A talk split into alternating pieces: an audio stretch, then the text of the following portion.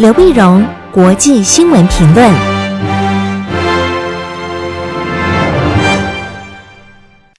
各位听众朋友，大家好，我是台北东吴大学政治系教授刘碧荣，今天为您回顾上礼拜重要的国际新闻呢。第一个，我们先看美中关系的一个发展。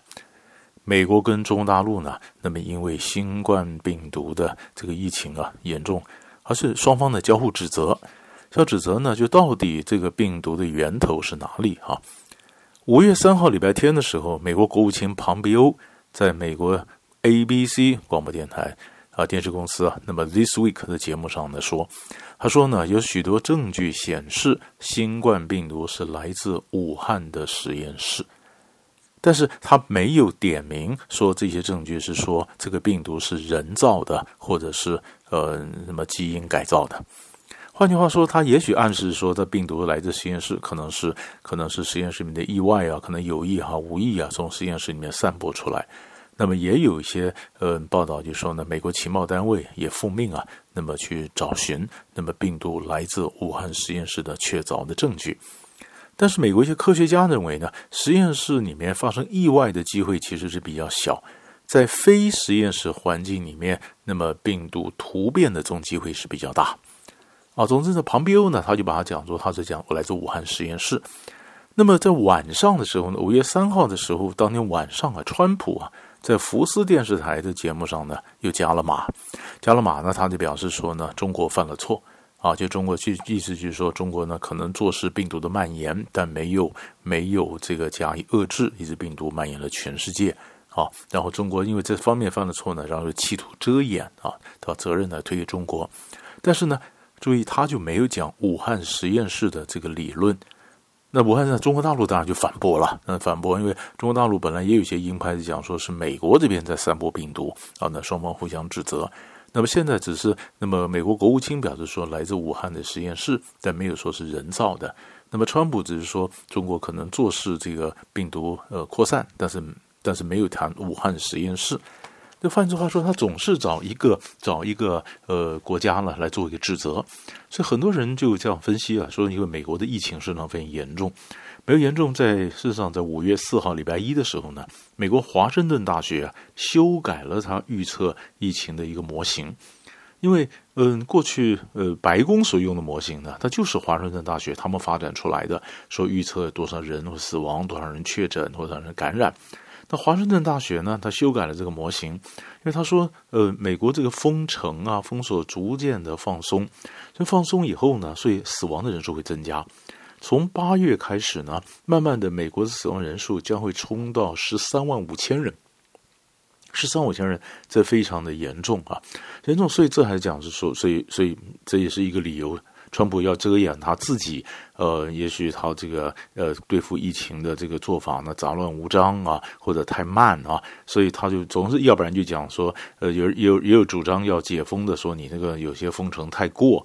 嗯、不管做什么都有人骂。然后川普就必须，不管是谁让人家骂他，他就要找一个单位来卸责，要不然就推给中国，要不然推给美国的情报单位啊，说你们这个呃把这个疫情的回报的这个事情报得太晚，或者你们讲太严重啊等等，所以这就陷入到美国一个竞选的时候一个交相批评的一个漩涡里面。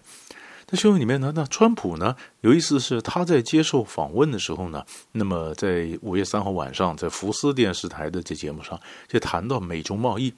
他的美中贸易呢，本来我们在担心美中贸易呢达成的第一阶段的协议啊，那中国大陆的承诺买两百个 billion 两千亿美元的一个呃货物啊，在两年之内。两年内买两千亿美元的货物呢，包括货物了，包括服务了，其中包括那么四百亿美元的农产品啊。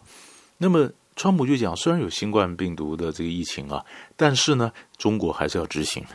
你还是要执行你两千亿。就如果你没有兑现你两千亿，两年之内没有兑现的话呢，那这个前面第一阶段的贸易协定，那我们就不认账了。换句话说。本来呢，今年的呃一开始的时候达成第一阶段的贸易协定，起码美中暂时休兵。后来又来了新冠病毒，大家觉得呢，这个新冠病毒呢，这是呢这个肺炎的肆虐，呃，应该让很多事情暂时搁一边。没想到川普说那个一挂一码归一码，那么贸易呢还是要继续继续要你执行啊。那在这样的情况，美中关系紧张呢，当然影响了两个，第一个就是股市，欧洲的股市也开始跌。哎呀，美中关系紧张，影响欧洲的股市。南海和太平洋周边的两国的军事活动增加，这是台湾最感同身受的啊！不管是美国的战斗机，不管是中国的飞机等等，这两边的军事活动增加，增加是显得南海这边有点紧张。那在这样紧张里面，当然别忘了，今年是美国的选举年，所有的动作可能都跟选举有关。那川普的可能的竞争对手拜登，那现在在做什么呢？拜登他也深陷到一些丑闻之中，所以拜登很可能最后正式会代表民主党出来，出来就有人就跳出来说，拜登其实当年呢，当然也是陈年旧案呢，说他当年这个曾经他做参议员的时候骚扰过他办公室的助理啊。那么，或者是说，他这个呃，当这个副总统的时候，当然有很多的很多的私人的这些坏的习惯呢，让他的水壶很难堪呐，等等，很多有关于性骚扰啊或者这方面新闻冒出来，冒出来，拜登就神隐了好几天。现在，所以，所以很多那川普就说：“你拜登，你不要忙着批评我，你先把你的问题解决再说。”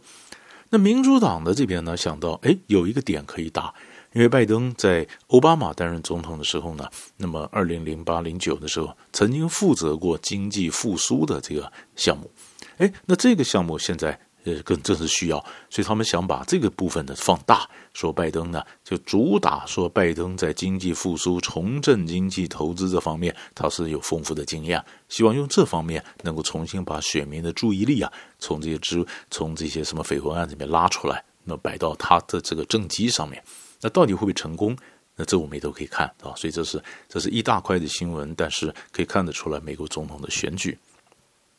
第二个新闻我们就看欧洲了。欧洲五月四号的时候，礼拜一的时候呢，欧洲啊，欧盟举行了募款的峰会。募款峰会这是透过各种视讯的，这是峰会。峰会干什么呢？他希望能够募八十亿美元呢，支持个实验室做疫苗的研发。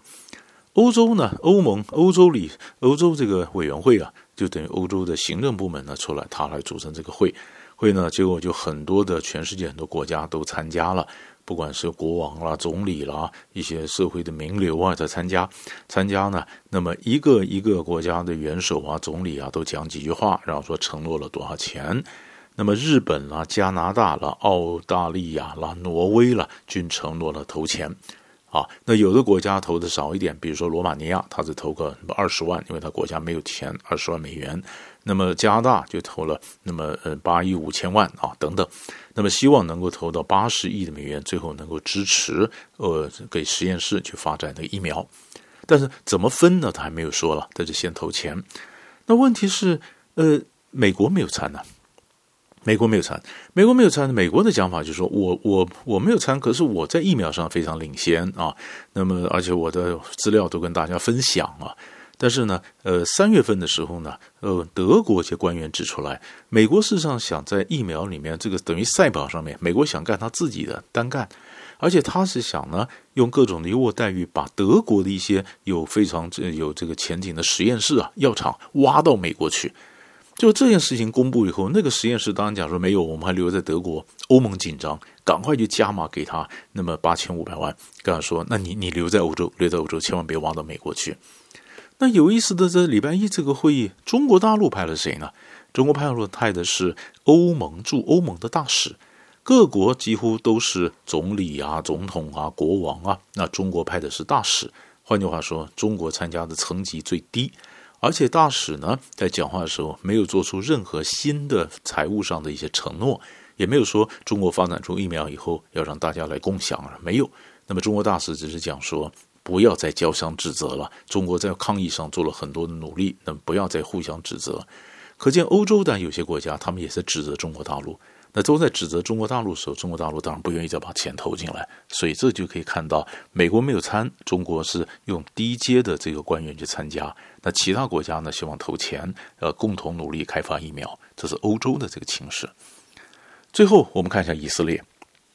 以色列为什么点出来呢？因为我们上次看到，以前谈到以色列的时候，就说因为新这个病毒肆虐啊，以色列的很多的政治的政争啊，现在暂时和解了。暂时和解了，本来呢，那么总理纳塔雅胡他的对对抗呢对手呢是刚兹，就是两个党呢是有点合作，希望能够组成一个团结的政府。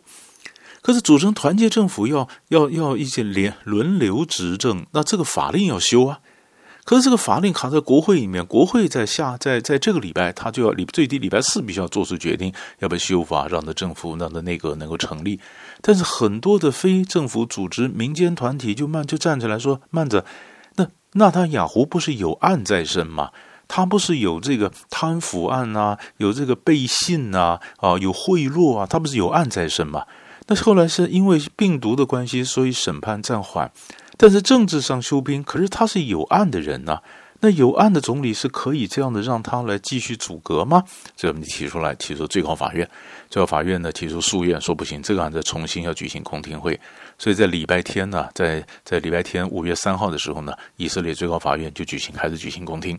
开始举行公听呢，公听呢现在就说到底这个司法部门要不要干预到政治，政治阻隔？那么，所以也有人讲说，呃，司法部门如果说你你不能够就做这个进行从组阁，或者说，哎，你跟这个你们朝你们朝野两党达成的协议中间有几部几个部分法律上是违法的，那么这几个不能执行。那如果是这样子的话，那两党还要不合作呢？他们还不要继续就是团结政府呢？